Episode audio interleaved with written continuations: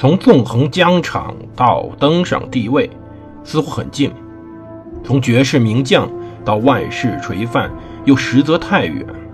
把手中的权杖换成头上的皇冠，要经历多少勾心斗角、纵横捭阖，乃至腥风血雨？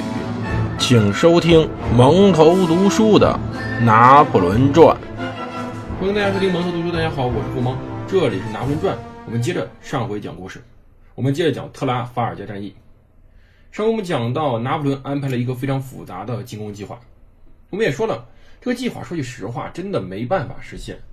当年没有无线电，没有有效通信系统，没有有效的互相联络手段，这种分进合击的计划根本没有任何办法得到真正的实施。可是当时英国这边也是非常懵的，为什么呢？英国不知道拿破仑要干嘛。其实当时三月二号呢，海军部向当时的康沃利斯将军发去一道指令，后者呢在托尔贝组建了一支由五艘战列舰。组成的快速舰队，准备为其筹备远航所需的物资补给。当时这支舰队呢，指挥官叫克林伍德，旗舰设于拥有三甲板的战列舰“无畏号”上。但是康利沃斯并没有让他出击。其实这个时候麻烦在于，康利沃斯究竟要不要进行分兵追击？如果不分兵，那么，他有二十一艘战列舰，其中至少八艘是三甲板战列舰。如果分兵，他的兵力就剩下七艘三甲板战列舰与九艘其他战列舰。因为他要封锁的冈托姆舰队，则拥有三艘大型三甲板战列舰以及十八艘普通战列舰。换句话说，康沃利斯要用十六对对方的二十一。其实，康沃利斯由于分兵所造成的兵力劣势，是目前我们现代去回顾特拉法尔加战役中的一个乐于提起的话题。不过，但英国海军部与法国钢通方面都不认为是这样。当时船是不能这样算的，不能一条一条算。在今天去评价一艘船究竟有多少战斗力，仍然是非常困难的。可以说，任何一件兵器的战斗力都是无法准确估量的。但有一点。非常清楚，就从各种表格、各种文件以及我们手上所有文件的书籍来看，我们能准确的说，英方或法方海军参谋部都绝对不是仅仅考虑了兵力数量的问题。要知道，在当时拥有三层甲板战列舰，要显然的好过拥有两层甲板战列舰。这种优势呢？不仅体现在它的船只更大，它的外层保护更为坚固上，更重要的是，三层甲板战列舰的投送火力能力更强。要知道，拿破仑并不是一个非常好的海军军官，或者说他在海军方面实在是个非常外行的人，在海军战术和战略方面完全不入流。但是要知道，他是炮兵的一流权威，他呢非常关心炮术问题。并通过其优秀的海军情报部门，完全理解此时的状态。他对此时的炮术和火力布置问题做出评判。他毫不怀疑英国海军的优势。要知道，从单舰投射火力水平上来看，英国远远超过了他。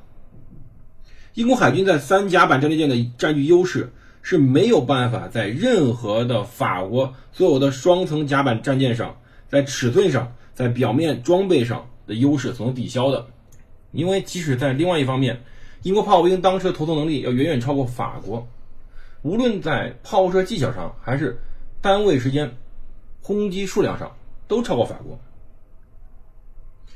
从此时英军的实际兵力布置中得到，冈多姆与拿破仑所确认的是，从英法双方都找不到任何理由去否认一个事情，就是。此时，舰队中的一艘英国的三甲板战列舰，至少相当于两艘双甲板战舰。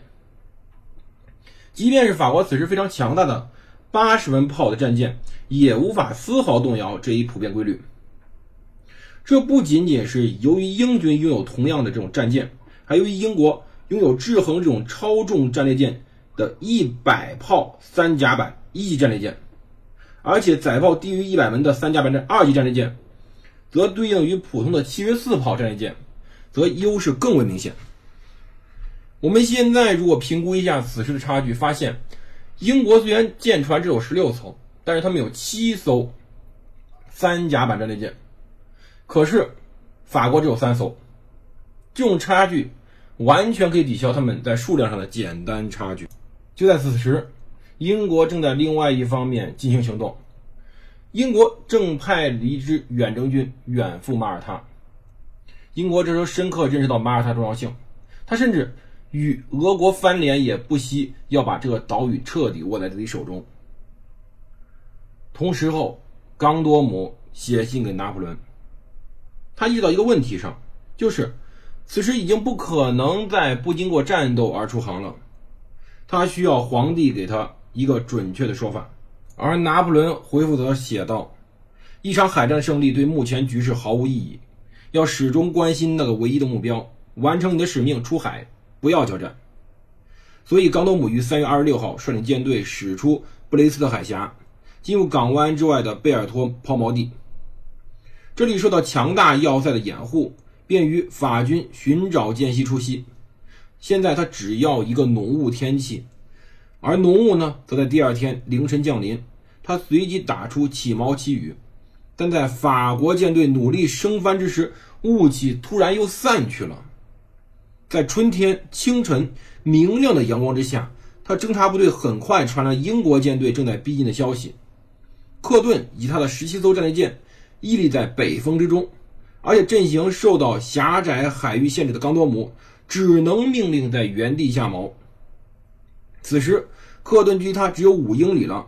冈多姆此时无法忍耐下去，他害怕在下锚时遭到英军攻击，造成第二场尼罗河河口战役的惨剧。此时的风向使得他不可能再回到布雷斯特海峡，但他下令准备升帆的命令之后，他对拿破仑报告说：“在当时的情况下，我由于所处位置遭到极大困难，我发现我只能违反您的命令。”在事态尚未明朗之前，冒险与敌军交战。他令舰队切断锚链，以各自便捷方式组成战斗阵队形。然而，正如科顿所说的，英军舰队没有抓住任何时机。黑夜来得很快，在派出托马斯·格雷夫斯少将的私战列舰与其他小型战舰，并确保对他们敌舰的监视之后，我和我的舰队继续在原地待命。这是当时英国。克顿将领所说的，此时是个绝佳的机会，一个至少能让法国布雷瑟舰队在一场战斗中退出战局的机会。可是此时竟然错失了。但克顿毕竟是此时舰队的临时指挥官，我们很难责备他没有在这样危险的海域里让舰队冒险，或者采取某种更为妥当的部署。双方就在当天进行了这种对峙，并没有发生什么非常剧烈战斗。第二天早上，海面刮起了西南风，他立即率军返回了布雷斯特，保障当时舰队的整体安全。在这些行动报告抵达英国海军部之前，英国海军部把重心放在了菲罗尔港。菲罗尔怎么看都像是拿破仑正在进行的秘密计划的核心。于是，海军部向新任的西方舰队司令员加勒纳发去了紧急命令，要求他们的舰队即刻去上任，然后尽力向费罗尔港外的考尔德派出增援。其实，根据当时的要求，费罗尔港内的法军舰队不会在冈多姆舰队抵达之前起锚，一切仍然非常平静。只有在土伦港中，局势发生改变。拿破仑命令冈多姆出海，不要交战。其他舰队与你的会师行动已经开始，但并不属实。维尔纳夫呢，仍然在土伦港内，而纳逊仍盯在港外。此时，这只是拿破仑用乐观消息激励他部下的一贯手段。非常糟糕的情景并没有改变。但是在这危机来临之时，纳尔逊不得不靠自己的心智做出决定，因为维尔纳夫。再次让陆军登船消息传到了军中，他决定率领舰队直扑土伦。到三月二十六号，维尔纳夫接到了拿破仑的命令，让他两天之内出发，驶向马提尼克。他刚刚收到纳尔逊在十七日在巴塞罗那出现的消息，他无奈地写道：“如果他保持在那个位置上，我将很难渡过直布罗陀海峡。”在三十日夜间，维尔纳夫乘着八十门炮的战列舰“布森陶尔号”，率领另外三艘八十炮战列舰、七艘七十四炮战列舰、八艘巡洋舰，与超过三千名士兵悄然起航。为了与巴塞罗那保持较远安全距离，他决定偏到更为偏南方的航线。从巴里阿里群岛外侧驶向西方。第二天，他发现自己已被纳尔逊留在土伦港外的两艘巡航船所发现，但晚上，英军的巡航舰已离开。此时，一切如同纳尔逊所料的那样，维尔纳夫选择的航线仍然使法军处在纳尔逊秘密集的点的打击范围之内。然而，在英军计谋得手前的最后时刻上，海上战争中常常出现的意外因素改变了一切。第二天早上，沃尔纳夫遇到了一艘拉古萨的商船。这个拉古萨呀，是在1358年到1808年海洋一个海洋城邦，领土范围在今日克罗地亚沿海地区。与这艘商船的船长交谈过程中，当时他获得了纳尔逊真正位置并不在西班牙沿岸，而在。萨丁岛的西南端，维尔纳夫迅速改变航线，转而取到巴里阿里群岛内侧。而纳逊的圈套，由于这种运气成分，在距离成功仅有几个小时之前不幸败露了。